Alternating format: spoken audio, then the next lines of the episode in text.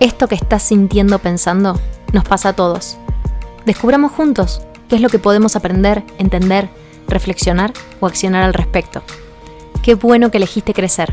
Mi nombre es Melina D'Angelo y esto es otro episodio de Para Cuándo. Buen viaje.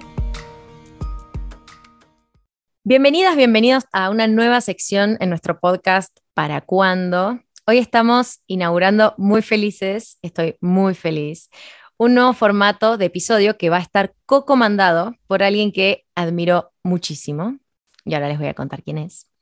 Pero primero quiero agradecerles a todos los que estuvieron escuchando el podcast en este mes que nació con tanto entusiasmo, tanta apertura. Me la paso recibiendo mensajitos de, agradecimiento, de que les está haciendo bien y me, da una fuerza y unas ganas de seguir eh, haciendo todo esto para que estemos todos mejor y de traer más y mejores ideas. Y parte de esta nueva sección es eso, es crecer, es que llegue algo nuevo a todos nosotros. Así que gracias. Hoy quiero contarles que esta sección que estamos inaugurando es nueva y quiero presentarles a alguien que para mí es muy especial y que ahora les voy a, les voy ir contando quién es y qué hizo para que lo conozcan y después ya vamos a estar hablando con él. Fer Indy, Fernando Indy, es coach ontológico y de equipos, es creador de programas de bien vivir y efectividad para personas y organizaciones. Él lleva más de 10.000 sesiones brindadas de manera individual y más de 12.000 horas de facilitaciones grupales y capacitaciones. Dio conferencias al respecto en Argentina, en Chile, en Colombia, Paraguay, Perú, Uruguay. También es autor del libro Historias para Crecer, Cómo el coaching puede transformar tu vida, libro editado por la editorial Planeta. Desde el año 2011, él es director de la empresa que fundó junto a su socio Martín Caínzos, Grow Consultora. Es una empresa dedicada a promover el bien vivir a través del coaching, la consultoría y la capacitación de organizaciones públicas y privadas en Latinoamérica. Más de 150 organizaciones confiaron en él a lo largo de todos estos años para entrenar a sus ejecutivos y a sus equipos. También es docente dentro del programa FICO, Formación Integral de Coaching Ontológico, avalado por la FICOP y por la ACOP. Fernando además codiseñó y llevó adelante esta formación desde hace más de 10 años, en los que realizó más de 30 ediciones en 8 ciudades diferentes y con más de 500 coaches certificados con los más altos estándares. Fue ni más ni menos que presidente de la Federación Internacional de Coaching Ontológico Profesional entre noviembre de 2018 y noviembre 2020. Esta es una organización mundial sin fines de lucro que vela por el desarrollo sustentable de la profesión, basado en los pilares de la ética, el rigor académico y la capacidad efectiva de transformación. Bueno, mientras leo la presentación, me siento honradísima de que Fer esté acá, obviamente. Está participando y está inaugurando esta nueva sección. Y también mientras, mientras cuento qué es lo que hizo él, pienso que los datos siempre nos muestran qué es lo que hicimos, ¿no? Como a lo que podemos referirnos. Pero lo que más me recuerdo siempre que me enseñó Fer es que no nos acordamos qué es lo que hicieron las personas, sino cómo nos hicieron sentir.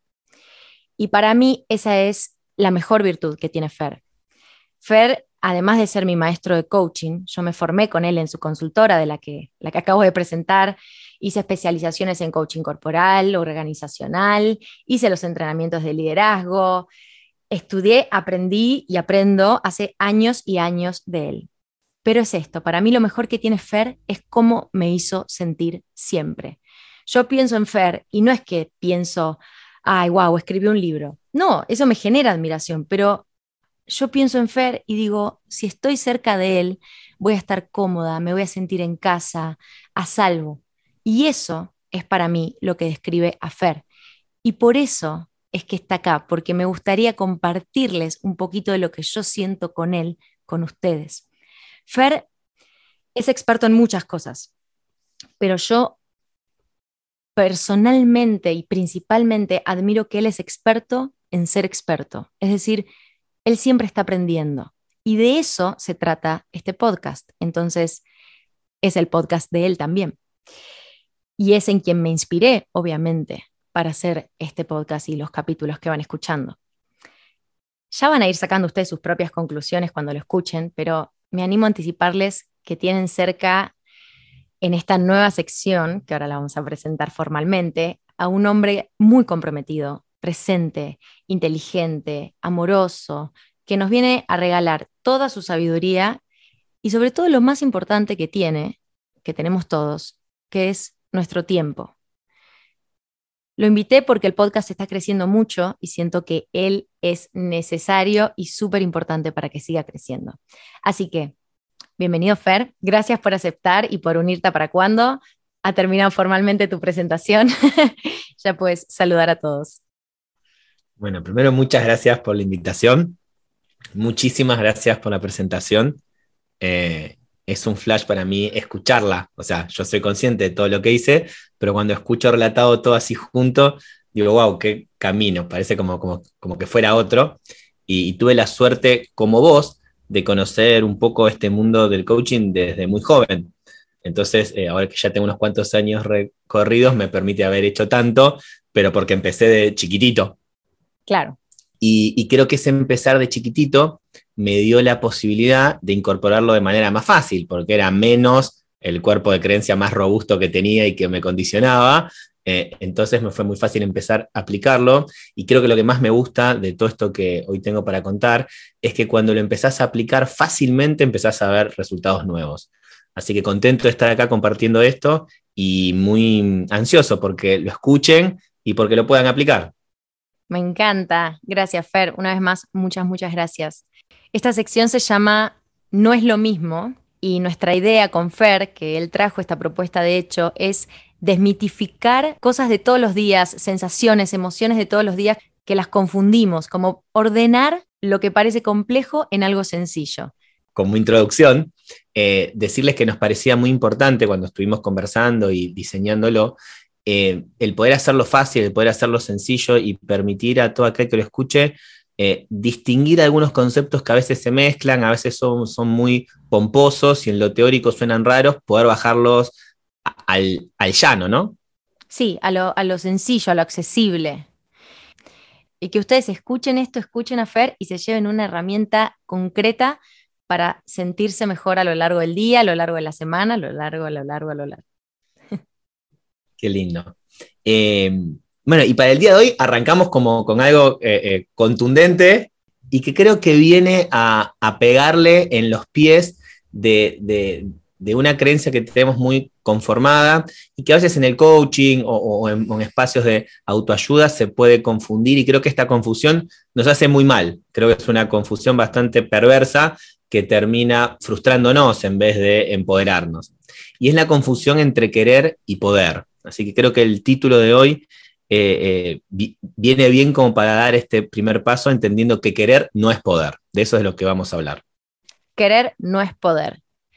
Sí, me siento muy identificada porque soy la primera en escuchar el video de tú puedes, tú puedes todas las mañanas. Así que me va a venir excelente. sí, a ver, y no reniego de las afirmaciones positivas y del tú puedes y de, y el de arrancar entendiendo que, por supuesto que es mejor contarme que puedo a contarme que no puedo, pero muchas veces el contarme que puedo solamente eh, me deja vacío respecto de si puedo o no. O sea, no me alcanza solo con querer para poder. Exacto, no termina ahí, no termina cuando querés algo. Totalmente, yo creo que el querer es condición sine qua non para ir por algo que, pueda, pero, pero es insuficiente el querer. Incluso, incluso, no solo que no podemos todo aquello que queremos, sino que muchas veces partimos desde más atrás sin animarnos a querer. Ok, ¿cómo sería? Claro, hay muchas veces que no nos animamos a conectarnos con nuestro deseo, porque nacimos y, fuimos orientados y guiados y la vida nos fue llevando y hay muchas cosas de las cuales hoy nos hacemos cargo durante el día que, que no necesariamente las elegimos que no necesariamente fueron el resultado de nuestro deseo, sino de nuestro accionar. Hay un ejemplo que utilizamos muchas veces que tiene que ver con el vestirse. Y yo te pregunto, vos que estás escuchando, ¿cuándo fue ¿sí? la última vez que elegiste vestirte? Y todos me podrán decir, hoy a la mañana, ¿no? lo cual suena lógico. Claro, pero hoy a la mañana no elegiste vestirte, hoy a la mañana elegiste qué ponerte. El vestirte ya era una cuestión obvia para vos, nunca elegiste vestirte. Quienes somos padres, como es mi caso, aquellos que somos tíos, hemos estado en relación con algún niño pequeño, debemos tener registro de alguna escena familiar del pequeño que se lanza con la colita al aire escapando de que le pongan el pañal o la ropa o lo que sea. Todos de alguna manera fuimos inducidos a vestirnos y lo damos por obvio y, no nos lo replanteamos y hoy nos vestimos y ya. Digo, y vestirse, que es algo que no elegí, que hago todos los días, ¿Cuántas veces me ha traído sufrimiento? ¿Cuántas veces te sentiste que no tenías la ropa adecuada o no podías usar la marca que te gustaba o cómo ibas a usar el mismo vestido en dos fiestas o alguien que estaba vestido igual que vos? ¿O cuántas veces le dijiste a tu hijo, no, no te me tires encima, que ahora ya estoy con la ropa de trabajar? La cantidad de veces que la ropa ha sido una limitación y es algo que ni siquiera elegiste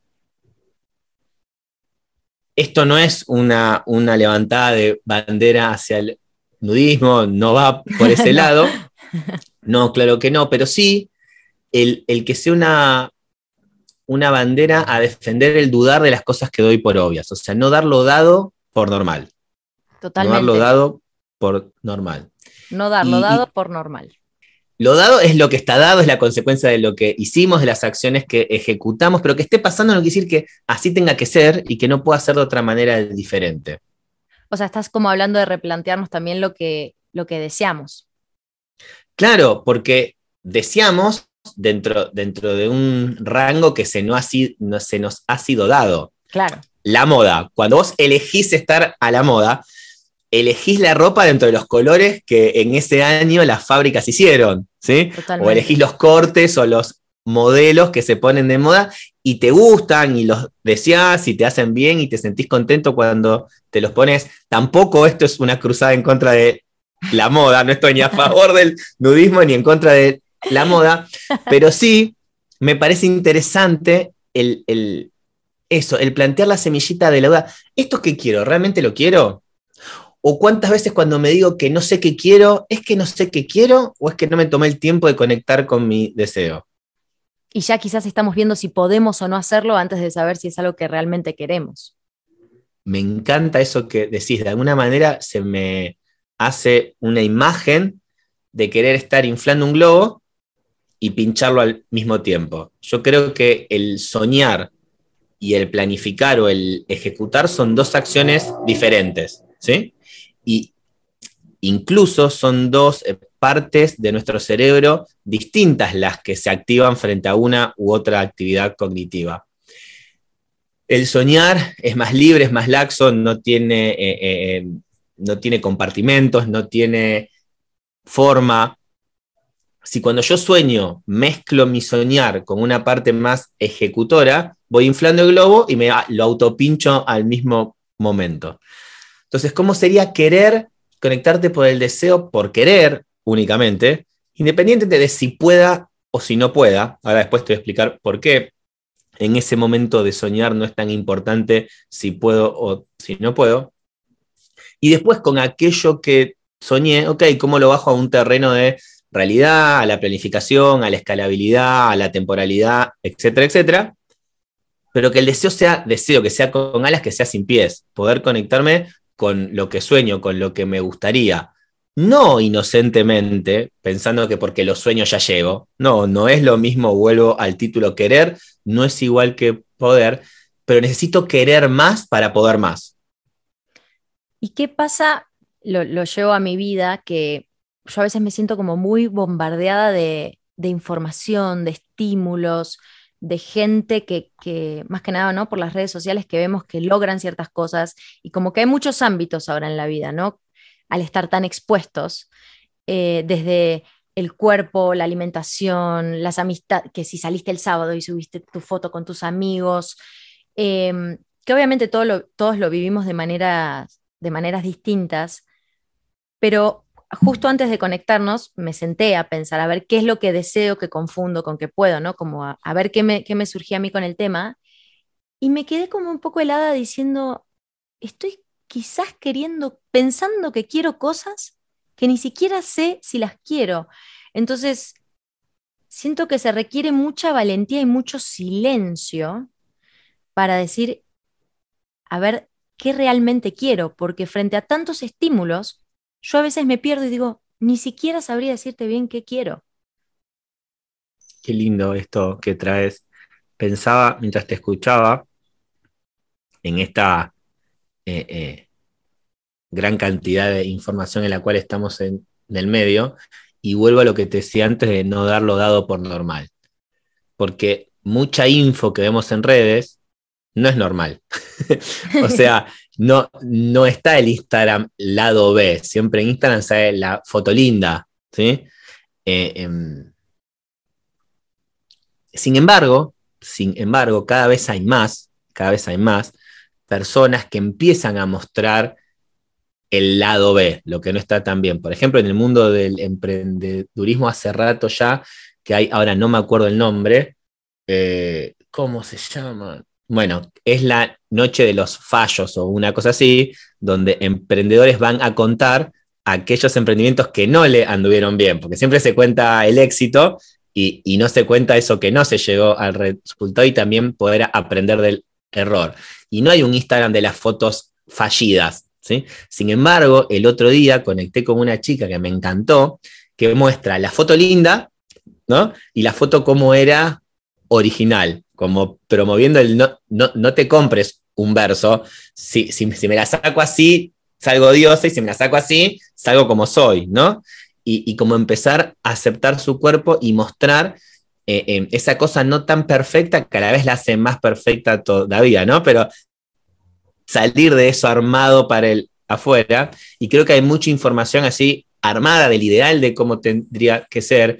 Y si vos hoy buscas cualquier persona que te genere admiración por cualquier cosa, en el ámbito del deporte, en el ámbito de la salud, en el ámbito de la política, cualquier persona que vos veas que se haya destacado, cuando rascas un poco e investigás su historia, no es una historia eh, em, ascendente, recta, divina, sin complicaciones. Por lo general se han equivocado mucho, han fracasado montones de veces y han podido capitalizarlo.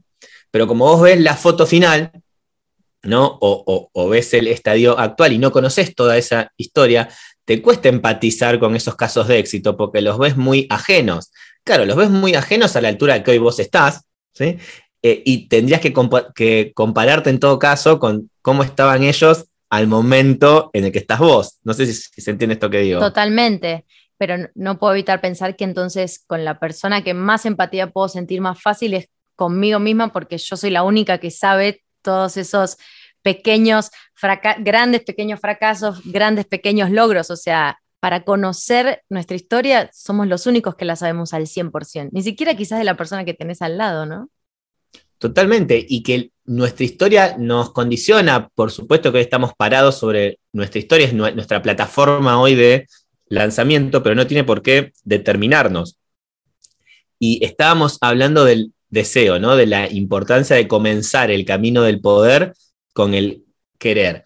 Entonces, lo, lo que me parece interesante en esto de poner en valor el querer, no colapsarlo con el poder, pero sí poner en valor esta idea de conectarme con lo que quiero y animarme a querer más allá de lo que pienso que puedo.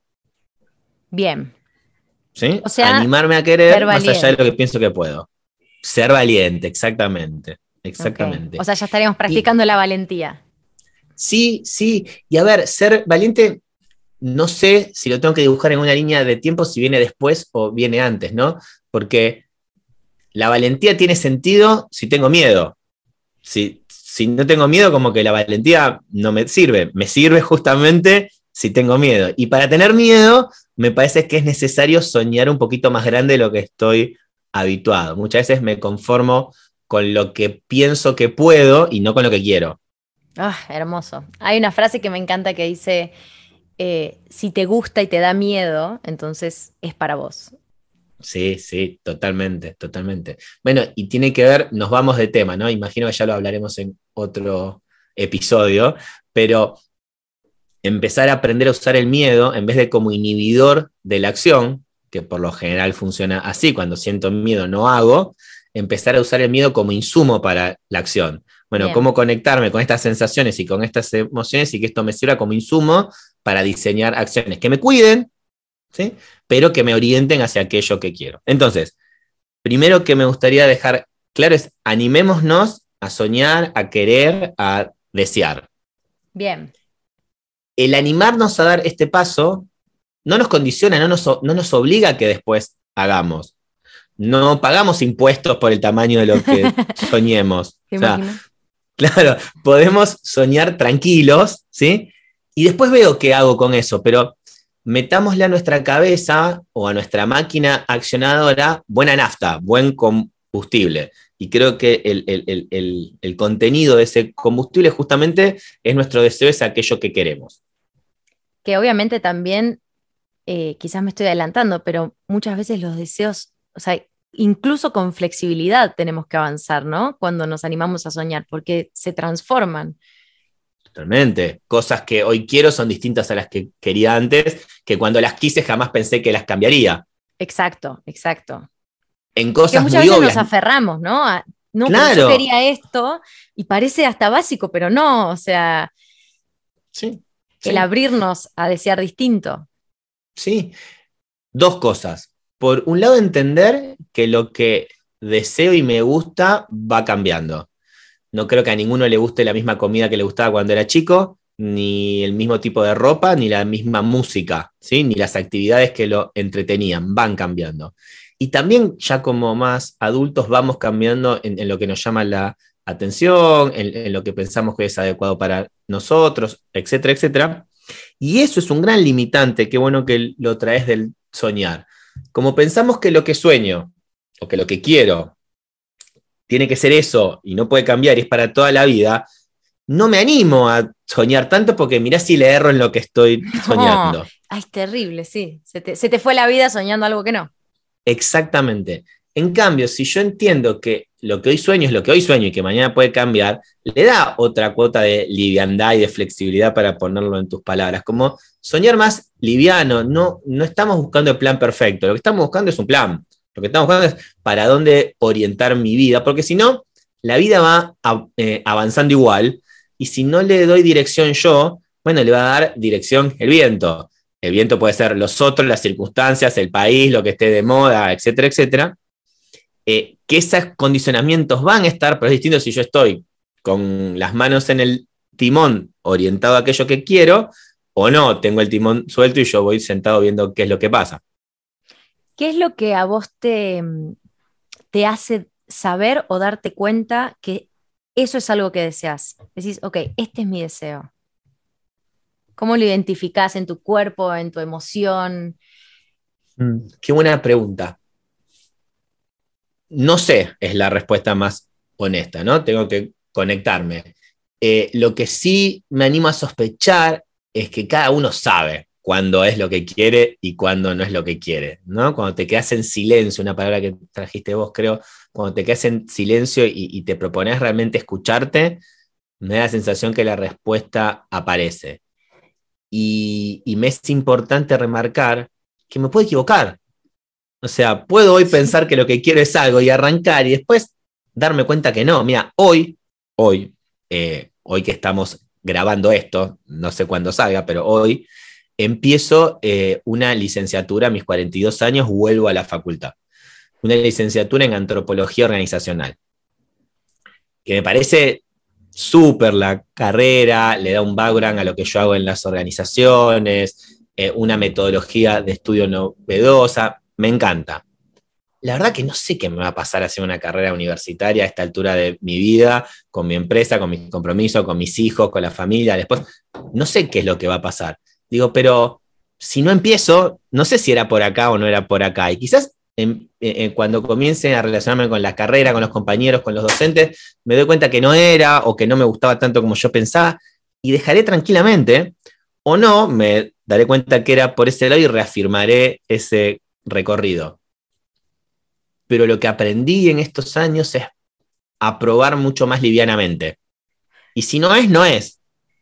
Claro, bueno, vos lo decís así muy, muy sencillo y digo, ay, sí, quiero probar livianamente, pero claro, después con las, por lo menos yo con la seriedad que me tomo cada cosa que emprendo, em, está bueno tener en mente esto de puede cambiar porque nosotros cambiamos, ¿no? O sea, si cambian las nubes, cambia el clima todo el tiempo, nosotros, Claro, ¿cómo podemos ser más, guarda- más grandes que eso? guarda, vos decís con la seriedad que empiezo todo. Yo no estoy empezando poco serio. Ok, No colapsemos, no colapsemos la seriedad con la rigidez de tener que sostenerlo a toda costa. La liviandad no le saca seriedad. O Eh, sea, yo me es- organicé, tengo el campus, tengo agenda fija. eh, eh, o sea, en mi agenda me marqué ya horarios para estudiar, me conseguí dos compañeros que me acompañen, lo voy a hacer con dos amigos míos. Eh, bueno, me armé todo el ecosistema para que suceda. Es re serio como lo estoy empezando. Pero eso no le da rigidez. Y muchas veces pensamos que lo serio tiene que ser rígido o que lo serio tiene que ser en esto de no darlo dado por normal. Bueno, para, ¿con qué mindset comienzo las cosas? Porque a veces el mindset que estoy usando para arrancar me rigidiza, me, me, me roba hasta el deseo. Pues ya cuando lo hice muy serio en términos como lo nombrás vos, me saca el disfrute de lo que estoy haciendo. Bueno, ¿cómo empezar a hacer otras recetas de cómo comenzar las cosas? o sea que podemos desmitificar seriedad de rigidez, puede ser otro episodio, otro episodio completamente aparte. Totalmente, sí, totalmente. ¿Y qué pasa con, vos hablás, ¿no? Que te, te anotaste en esta nueva carrera y tenés un deseo ahora, ¿no? Ese deseo de, de empezar. Por un lado, el deseo puede cambiar, quizás ves que, no sé, el tema que te anotaste no te interesa tanto.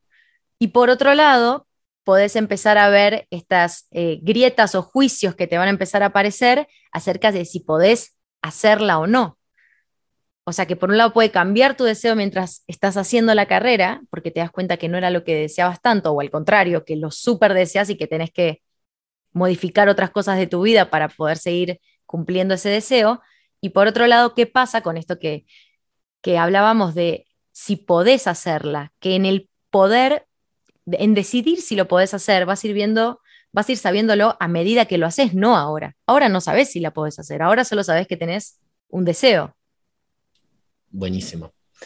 Eh, rebobino y, y- y voy como al título del próximo y creo que seriedad viene de en serio. ¿no? Sí. Y yo separaría o distinguiría esto de vivir en serio en vez de vivir en serie, ¿no? Como mayor conciencia. Así que te dejo el título para la próxima. Me encanta, anotadísimo. Siguiendo con esa línea y queriéndolo hacer en serio, ¿no? Y queriéndolo hacer en serio, me parece importante, y acá viene lo que quiero separar entre querer y poder, que a poder se aprende. Por lo general, tenemos la idea de lo que podemos y de lo que no podemos, pero como si fuésemos un ente inmutable, que no puede adquirir nuevos poderes. Bueno, yo puedo lo que puedo y no puedo lo que no puedo, ¿no? Soy malo para las matemáticas, soy bueno para el arte, soy malo para aquello, esto no puedo, aquello sí puedo. Y acá, de vuelta, no darlo dado de quien creo que soy por normal. Che, lo que creo que soy no deja de ser la construcción que hice de quién soy, no deja de ser la consecuencia de las acciones que ejecuté hasta acá. Y sigo siendo una hoja en blanco. A pesar que tenga unas cuantas páginas para atrás como libro, no está escrito lo que sigue hacia adelante. ¿no? Y la pluma la tengo yo en la mano. Y, y, puedo ir eligiendo cómo van a estar escritas las próximas páginas del libro de mi vida. Escribí hasta hoy, como pude, como supe, como me enseñaron, le presté la virome a unos cuantos para que escriban algunos capítulos, pero hoy la virome está en mi mano y las hojas están en blanco. ¿no? Y, y no estoy escribiendo la última página, estoy escribiendo la página de hoy. Entonces, ¿por qué hoy tengo que decidir cómo terminar el libro? No, me, me, me, parece que es interesante poder tomar la decisión de hacia dónde oriento las próximas historias. Y si no me gusta cómo va quedando el libro, cambio. Y, y no pasa absolutamente nada. Sí, habrá algún costo, algún precio a pagar. Sí, y por no hacer también hay un costo y un precio a pagar. Entonces, como elegir qué costos pago, ¿no?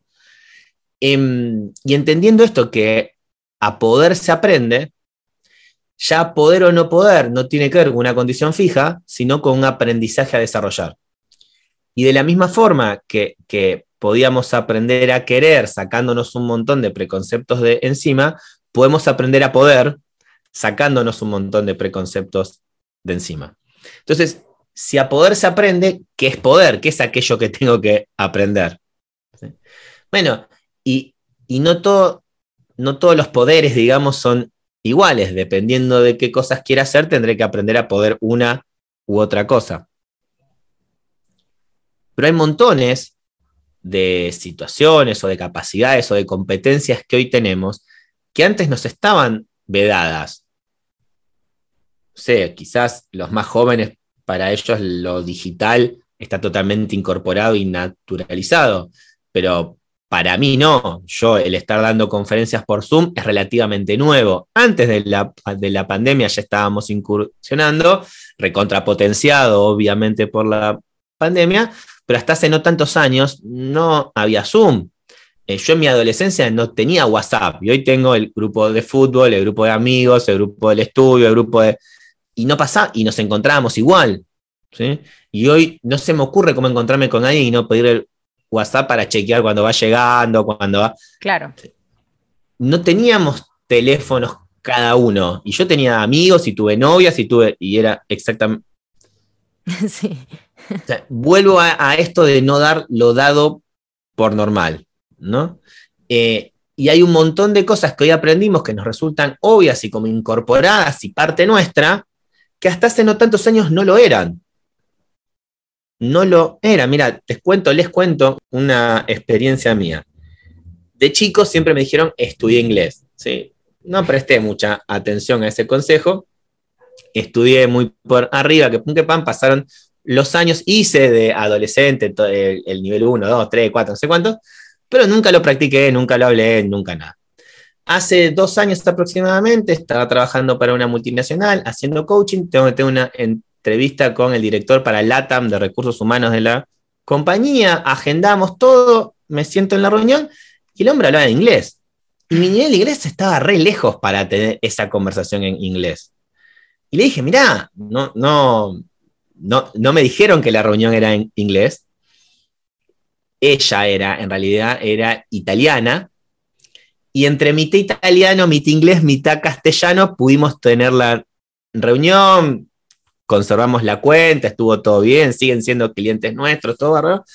Pero ya ahí sentí que para el nivel de compañías y el nivel de conversaciones que estaba teniendo dentro de las compañías, el nivel de inglés que tenía no era el que necesitaba. Y me ocupé y estudié inglés un año y medio, muy orientado, muy apuntado a que no hacer coaching en inglés, porque tengo la creencia fundada, pero creencia al fin que necesito mucha más sutileza en el lenguaje para poder hacer coaching en inglés, pero sí para poder tener una entrevista, mantener una conversación. ¿Por qué te cuento todo esto? Este verano nos vamos a Brasil de vacaciones Habíamos reservado un hotel para hacer noche en el medio porque íbamos a otra ciudad más lejana y paramos en un hotel. Llegamos al hotel y no me gustó nada el hotel que habíamos reservado por internet y empecé a, buscar por internet otros. Consigo uno, llamo, digo, ¿hablan en castellano? No, me dice. Y me salió en automático. ¿Y en inglés? Hmm. Me apareció el inglés como un recurso que jamás hubiese pasado un año y medio antes. ¿sí? En un lugarcito de mí, sabiendo que todavía no puedo hacer coaching en inglés, sí me apareció como recurso para hacer una reserva en un hotel. Quizás es muy ínfimo esto que cuento, pero si cada cual que lo escucha lo puede relacionar con alguna cosa que pensaba que no podía, se ocupó de capacitarme y después le brota como recurso, creo que es muy significativo.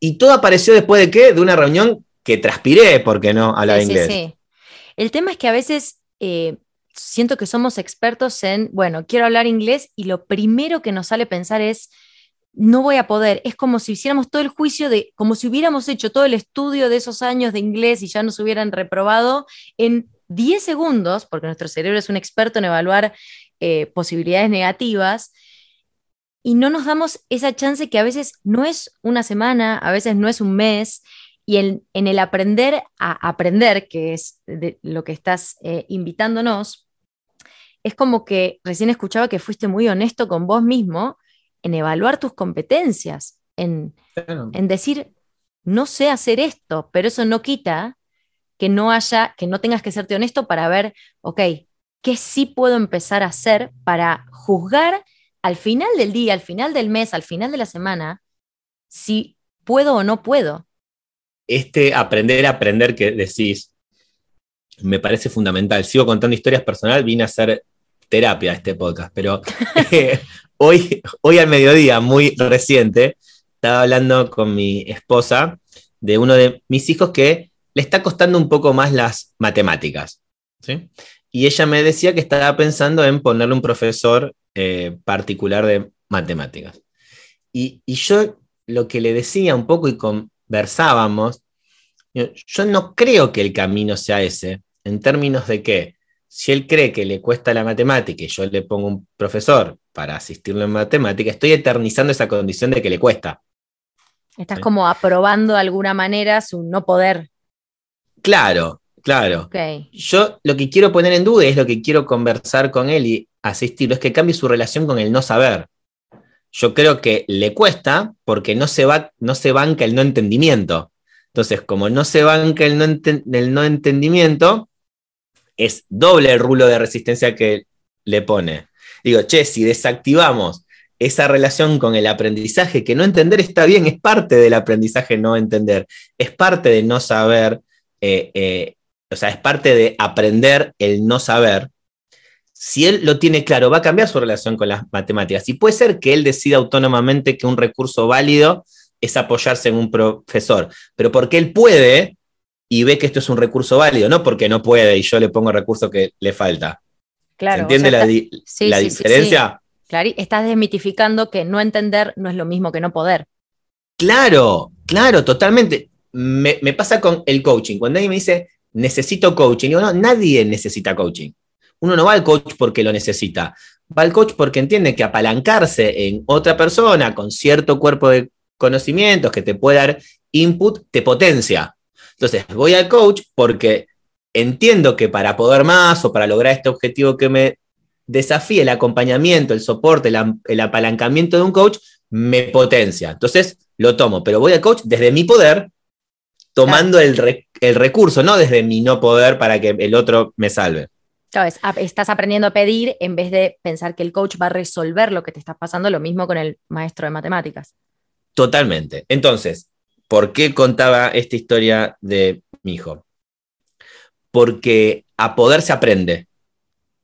Y para aprender a poder, tengo que aprender a aprender, primariamente. Y si entiendo que aprender se aprende, ¿cuál es el caminito de incorporar mi manera de relacionarme con lo nuevo, validando que necesito aprender porque no sé, como decías vos, de serme honesto de, bueno, qué sé y qué no sé, y es real decir, che, no sé poder. No sé poder porque nunca me desafié, no sé poder porque nunca me animé, no sé poder porque no me alentaron a que pueda, no sé poder porque en mi familia no se podía. O no sé poder porque en el círculo que yo me movía la gente no podía, hacía lo que tenía que hacer y ya, y cumplía con sus obligaciones y punto. Es como una conversación muy interna también, ¿no? A mí a veces me pasa que no me animo o no digo algo en voz alta, viste, o a otro, no lo declaro porque digo, uy, ya lo dije y ahora si no lo hago y si después... Y siento que lo que estás contando es un, es un, es de mí conmigo, o sea, es algo que, yo misma tengo que evaluar, juzgar, resolver, em, indagar, porque cambiamos todos los días de opinión, de ideas, de sueños, que es lo que estábamos hablando. Entonces, es como que yo termino de decidir si puedo animarme a poder, no, ponerlo tanto en el afuera, ¿no? Totalmente. Y entendiendo que si me animo a poder, es el primer camino, es el primer paso de un camino a recorrer. Y ahí es donde volvemos al principio de querer no es poder. Ahora, si decido el camino del poder, si decido el camino del poder, por supuesto es que mejor contextualizado desde el querer, ¿no? Porque voy a estar impulsándome en un camino de aprendizaje para algo que quiero. Y ahí aparece como como importante inculcar la idea de ecología y de sustentabilidad. Ecología con quien soy, ¿sí? Y sustentabilidad, que esto que voy incorporando sea sustentable. Y muchas veces en este famoso... Perdón, ecología, ¿a, qué, ¿a qué te referís? Claro. a que las acciones que hagas sean ecológicas con quien soy. En esta idea del tú puedes, que me hablabas al principio, entonces declaro lo que quiero sin, ningún correlato con la realidad que tengo hoy. Entonces digo, que eh, voy a, no sé, quiero cambiar mi alimentación y desde mañana dejo las carnes, dejo los lácteos, incorporo los cereales y hago ayuno intermitente y no es ecológico con mi día a día. No lo tengo ni en la heladera las cosas que necesito, ni sé a dónde comprarlas. Ya mañana va a ser un fiasco esto, pues ya mañana no, no lo voy a poder hacer. Sí. Entonces, empecemos por tomar más agua, empecemos por dejar los dulces, empecemos por que sea ecológico con mi contexto actual, que hoy yo ya pueda empezar a dar algunos pasos con aquello que quiero. Claro. El ecológico en el sentido que no vas a tirar basura en tu propio, en tu propio camino. Claro, que no rompas con quien sos, ¿sí? que, que, sea algo accesible por donde empezás el camino a quien sos. Es como que hacer una travesía 4x4 con un ciclomotor. Si hoy tengo un ciclomotor, no puedo mañana empezar la travesía 4x4. No me va a salir, por más que lo desee con mucha fuerza. O sea, volvemos a hacernos honestos con nosotros mismos y con nuestros recursos. Claro, claro. Ahora, que hoy no pueda no quiere decir que no pueda nunca. Hoy no puedo. Claro, ese es el no Todavía no puedo. Claro, claro. Y ahí es donde empieza el camino de, bueno, ¿qué tengo que aprender para poder? Y eso es lo que no nos bancamos a veces. Lamentablemente sí. Ese caminito, irnos a dormir y decir, ay, leí un libro que se llama eh, Superhumano de Dave Asprey que dice que a los hijos antes de irse a dormir siempre les dice, nómbrame dos cosas por las que estás agradecido, o sea, a los hijos, ¿no? Y una en la que hayas fallado.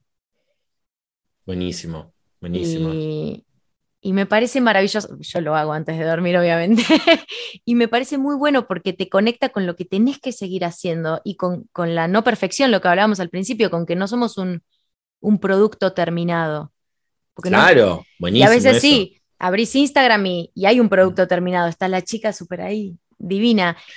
Y no, no somos eso, ahora nosotros estamos hablando y no somos algo cerrado, algo terminado. Entonces, ¿por qué nos queremos mostrar así frente al mundo y por qué nos, nos juzgamos tanto cuando estamos aprendiendo a aprender? Mm, sí, te, sumo otra historia que, que refuerza esta idea del querer, que me la disparó esto que me contabas vos.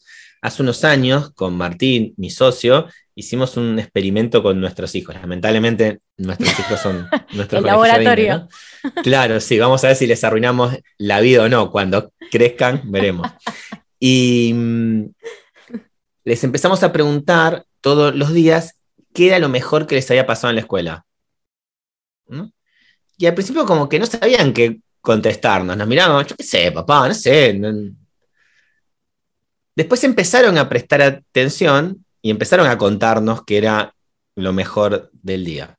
Pero al tiempito, poco tiempito, un par de semanas, empezó a pasar que hacían a propósito lo mejor del día para después contárnoslo.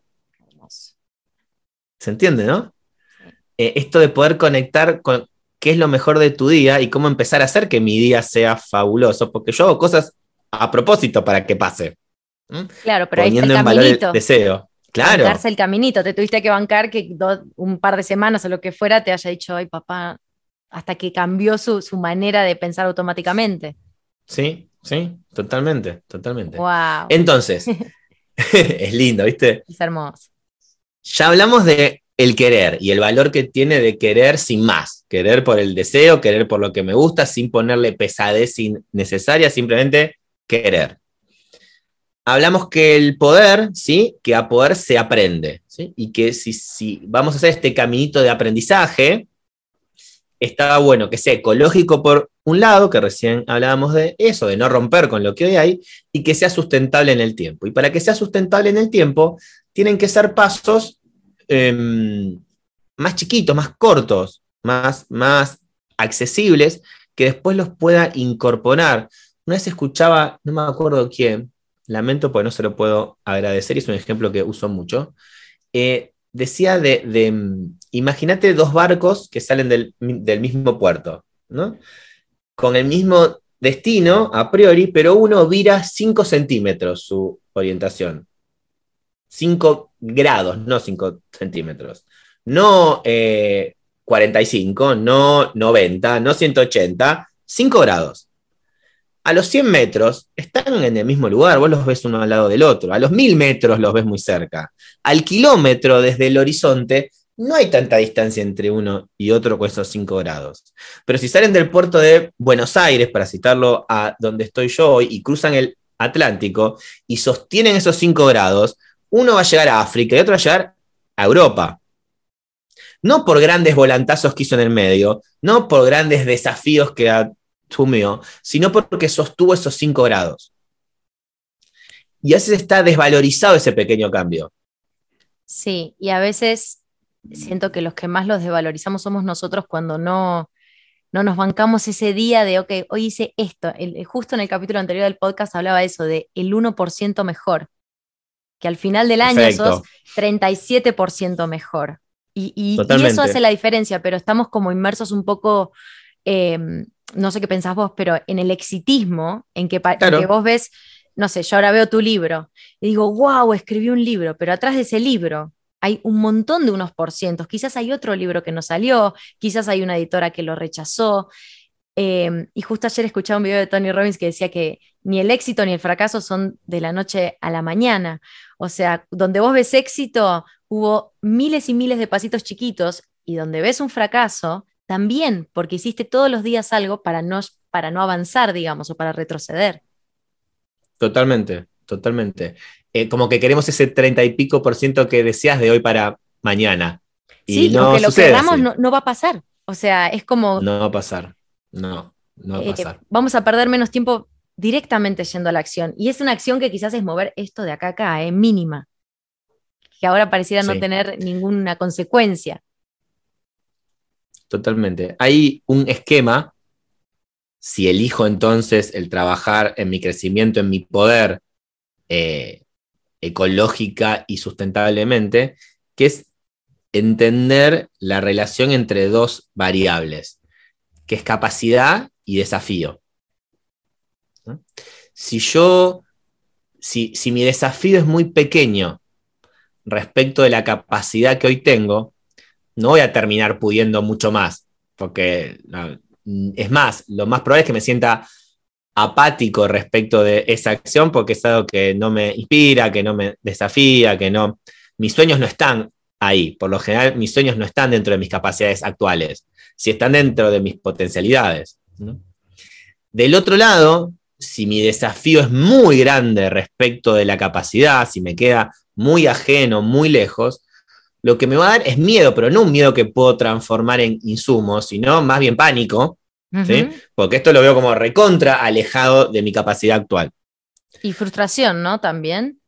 Totalmente, y la consecuencia de eso, paradójicamente, que en los dos extremos, tanto si mi capacidad es mucha para el pequeño desafío que tengo, o mi desafío es exageradamente mucho para la capacidad que tengo, paradójicamente los dos extremos lo que generan es inacción.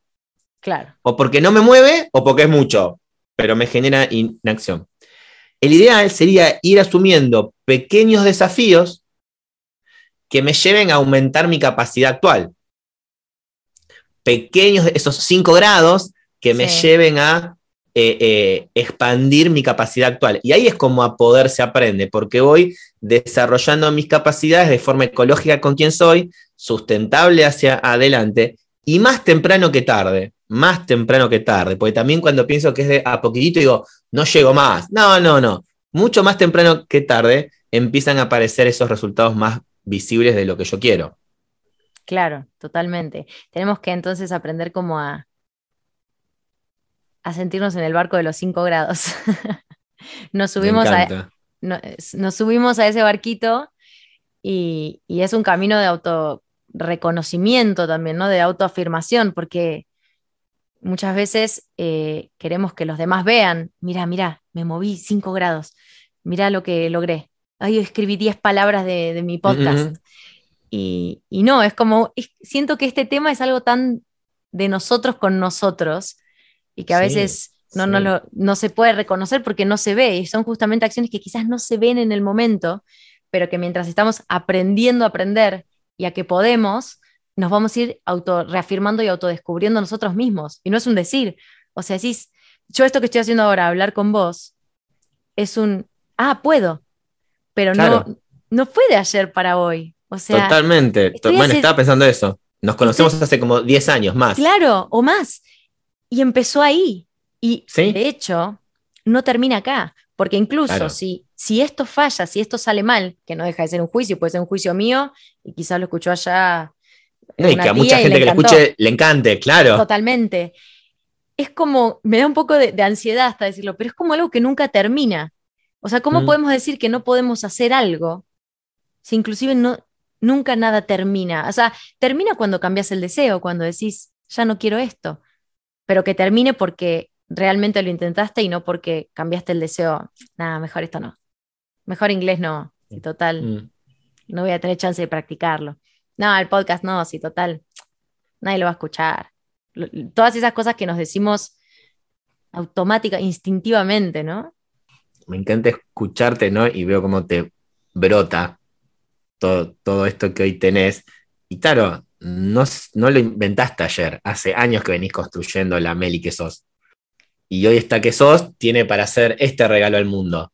Que si lo hubieras querido hacer 10 años atrás, hubiese sido otro, no hubiese sido este. Pero es como que a veces, yo ahora estoy en el presente, ¿no? Ahora estoy hablando con vos y no sé qué, está buenísimo, y me olvido de todo eso. O sea, yo tengo que parar a propósito a decir, soy quien soy y pienso lo que pienso por todo lo que fui. Pero si no me hago ese espacio de reflexión a propósito, no aprendo a poder que puedo hacer esto, porque me olvido, porque la cabeza está acá, está ahora, y en tal caso está en el futuro pensando lo que quiero hacer y no sé qué. Pero el quedarme acá, pero validando todos los, el, famoso connecting dots de, Steve Jobs, o sea, en algún momento todo cierra, todo hace sentido. Todo va a tener sentido, sí. Pero no porque esté terminado, sino porque se sigue haciendo. Entonces, en este mismo momento yo estoy aprendiendo a poder. Claro, sí, porque vas a poder más de, lo que podés hoy. Totalmente. Este es nuestro 1% de hoy. Totalmente. A mí me gusta agregarle a, cuando alguien me, dice no puedo todavía. ¿no? O sea, como que no sea una sentencia. No es no puedo y no voy a poder. No puedo todavía. Sí, y no es un lugar de soberbia, sino de para nosotros mismos está bueno recordar como un mantra. No puedo. Claro. Todavía. Ponele eso todavía y, hasta, hasta te dan ganas de reírte. O sea, te abre otra puerta. Sí. Te, abre otra puerta, te abre otra puerta. Eh, recontra. Vos sabés que me parece interesante entender entonces que, bueno, querer no es poder, ya hablamos sobre el querer, ya hablamos sobre el poder, de aprender a poder, o sea, de aprender a aprender y que para eso está bueno el plantearnos pequeños desafíos que vayan aumentando nuestra capacidad de acción, estos cinco grados, esta acción que sea ecológica con quien soy, ¿sí? que sea eh, sustentable en, el tiempo, como ir paso a paso y, desafiarte a vos que estás escuchando, bueno, ¿qué cinco grados quiero torcer hoy? Y que esta conversación no quede solo en, en, una conversación linda o una conversación que quizás pueda resultar inspiradora, sino que lo puedas bajar a, bueno, ¿en qué dominio, ¿qué sería 5% mejor con mi pareja? ¿O qué sería 5% mejor con mis hijos? ¿O qué sería 5% mejor en mi trabajo? ¿O en mi profesión? ¿O en, mi cuidado personal? En lo que quieras. ¿Qué sería ese 5% hacia el lado de lo que te gustaría? Está buenísimo. Y también evaluar en, en base a lo que deseamos, cuáles son nuestras aptitudes, nuestras capacidades hoy, y que eso no nos frene igualmente y me lo digo a mí, a animarme a desear, porque obviamente hay muchas competencias que no tenemos todavía. A vos que estás escuchando que quizás decís, me encantaría hacer esto, pero no tenés las habilidades, como lo que explicaba Fer de esa tabla que me imaginé en mi cabeza, cuáles son de a poco las habilidades. Dicen que hay que ponerse el desafío ni para frustrarse, ni para aburrirse, ni para inaccionar, como decís, de un 4% más para estar en, entrar en ese estado de flow, de lo que vos sos capaz y de las, de las habilidades que tenés con lo que querés hacer, desafíate un 4%. En el en piano. esa tensión creativa. Es la tensión justa para que puedas fluir en lo que estás haciendo, porque si es mucho el desafío, siempre nos frustramos. Y eso creo que es como lo que hacemos automático que hablábamos antes, de que confundimos no entender con, con que no podemos. Simplemente es que estamos quizás en un 15, 20%, ni hablar de cuando nos comparamos con otras personas, pero cuando nos comparamos con nosotros mismos, bajalo un 4% a lo que dice Fer, a lo que es asible, a lo que es accesible. Em, en, el piano decimos, eh, porque yo busco todo el tiempo ejemplos que, hago yo en mi vida, ¿no? Y ahora estoy estudiando piano. Y si toco do, re, mi, fa, sol, la, si, do, me aburro, porque ya sé hacer eso. Ahora, si me dan la sonatina número 46 de Beethoven, es tanto lo que me agobio que no puedo avanzar. Y vos me decís, ay, 5 grados. No, 5 grados nada, quiero revolear la partitura. Tengo que agarrar un compás y tener paciencia y, y sobre todo confianza en que quizás ese compás me lleve un mes pero que son 5 grados que sigue girando. Sí, totalmente, totalmente. Y yo te decía antes de agregarle el todavía, el no puedo, ¿no? Eh, eh, como plantar ahí un anclaje de que se abra algo diferente. Y, otra conversación que creo que te desate y te para en otro espacio, bueno, ¿y qué sí puedo? De esto que quiero, que siento que no puedo, ¿qué sí puedo? porque me va a llevar de alguna manera a esa acción mínima. Ok, no puedo todo esto hoy. Bueno, ¿qué sí puedo? Está buenísimo, porque ahí también estás viendo tus recursos, estás diciendo, ok, todo esto sí lo tengo. ¿A quién puedo recurrir para lo que me falta? ¿De qué manera? Em, ¿Qué me falta aprender? ¿No? Como. Yo siento que, a ver, quizás estoy diciendo, pero eh, bueno, cuando hablábamos de cantar, ¿no? Que yo también soy maestra de canto, yo honestamente no pienso que haya alguien que no puede cantar. Simplemente desde, desde el canto te digo, es alguien que no entrenó lo suficiente. O sea, si vos estudias canto, vas a cantar. Y no es la famosa frase tarde o temprano. Porque, nunca, porque justamente cuando nos agarramos demasiado de esa frase, nos sentimos tarde para algunas cosas a medida que vamos creciendo. Pero yo estoy segura que el que toma canto y toma canto eh, regularmente y con consistencia, aunque sea una vocalización, ese 1%, eventualmente vas a cantar, porque en lo que tenemos que volvernos hábiles es lo que yo dije en tu presentación, que yo admiro que vos sos bueno aprendiendo. No sé si sos el mejor hablando inglés, pero sos el mejor. No, te juro que no. No, bueno, eh, claro. El próximo podcast en inglés. Claro. Em, pero la habilidad y la honestidad que tenés para decir, quiero aprender esto, estos son mis recursos, voy a empezar por acá, por acá, por acá, y aprendés a aprender, me parece mucho más largoplacista que tocarte la sonatina entera de Beethoven de un día para el otro. Ahí aparece la sustentabilidad que te decía. Ok. Ahí aparece justamente la, la sustentabilidad. Y ahí es donde pude separar querer de poder, me permito conectar con el querer y diseño mi poder. Claro, el poder se diseña, ok, me encanta eso. Está buenísimo. Sí. Sí. Bueno, creo que quedó diferenciado querer de poder. Bueno, los que están escuchando, no sé, ya vieron lo que es Ferindi, o sea, no sé qué más decirles, habla por sí solo. Tenemos muchos temas para hablar, eh, no, no negamos ni afirmamos que ya pensamos un montón, eh, porque, porque realmente tenemos muchas ganas de compartirlo. Vieron lo inteligente que es, vieron cuánto sabe. Em, estoy muy feliz y estoy me siento honrada, me siento como, dicen que, bueno, de hecho lo digo en uno de los podcasts, que hay que elegir a quién impresionar, ¿no? Porque a veces eh, vamos, vamos queriendo impresionar a cualquiera que se nos cruza para validarnos. Escuché, lo escuché. Y, y vos sos una de esas personas, entonces, de corazón, a las que yo quiero impresionar, a las que yo quiero estar cerca, porque nos convertimos en las personas con las que compartimos tiempo.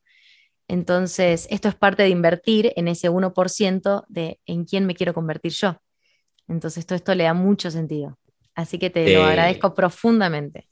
Yo te agradezco a vos tus palabras y, siendo coherente y contando una historia más, quizás casi como cierre del día de hoy, y, en línea con todo lo que estuvimos conversando, yo te decía que para mí la tecnología es algo que incorporé, no soy nativo digital. Y lo mismo me pasa con las redes. De chico no existían las redes, sigue siendo algo nuevo.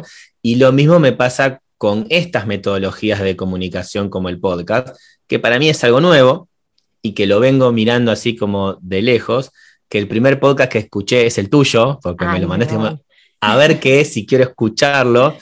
Y que y te conté que me darían ganas de hacer uno, pero que lo veo lejano hoy. Y que el mandarme a hacer un podcast sería hoy por arriba de mis capacidades. Y te dije, me encanta y me encanta sumarme con cierta periodicidad, como es que lo charlamos, porque es algo ecológico a quién soy yo. Así te lo conté. Digo, che, esto creo que es mis cinco grados, digamos. No dije los cinco grados, pero sí dije, bueno, esto es, es una manera de empezar a meterme en este mundo. Así que qué lindo que después de tantos años podamos haber dado la vuelta y vos me estés llevando de la mano a mí por este camino. Hermoso. O sea, estás, estás dando el ejemplo de todo lo que hablamos exactamente en tu vida y cómo lo estás haciendo ahora. En la práctica. Bueno, espero que, les haya gustado esto, que se hayan llevado algo que, que puedan aplicar y practicar, sobre todo practicar en sus días. Eh, y queremos dejarles alguna pregunta así que les quede rebotando en la cabeza a los oyentes. Sí.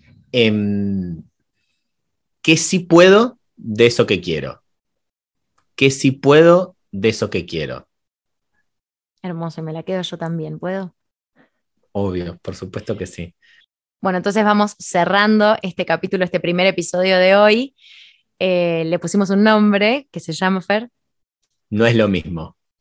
Y bueno, recuerden que vamos a estar viendo un montón de temas, desmitificando un montón de situaciones de la vida cotidiana.